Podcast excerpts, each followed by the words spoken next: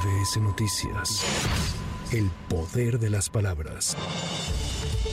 La Asociación Sindical de Pilotos Aviadores celebró que la Administración Federal de Aviación de Estados Unidos devolvió a México la categoría 1 en materia de seguridad aérea, al considerar que esta medida favorecerá la creación de empleos en el sector aéreo mexicano. José Alonso Torres, vocero de ASPA, señaló que a partir de ahora las aerolíneas podrán competir para establecer nuevas rutas, lo que requerirá la contratación de más personal.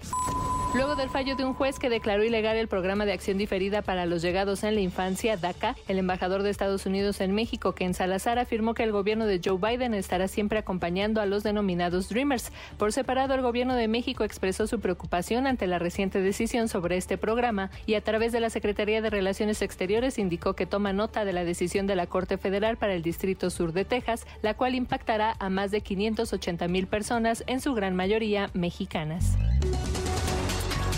En Michoacán se registraron al menos siete ataques con drones explosivos, lo que derivó en la suspensión de clases en 24 escuelas de educación básica del poblado de La Ruana en el municipio de Buenavista, Tomatlán. En tanto, la Fiscalía General del Estado informó que continúa complementando órdenes de cateo a viviendas identificadas como propiedad de líderes, jefes de plaza y sicarios de los cárteles de los Viagras, los Blancos de Troya y de los Caballeros Templarios.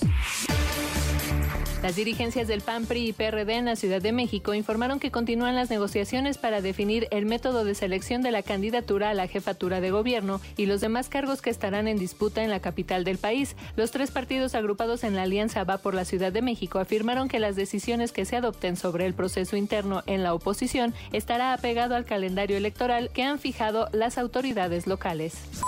Para MBS Noticias, Erika Flores. MBS Noticias. El poder de las palabras.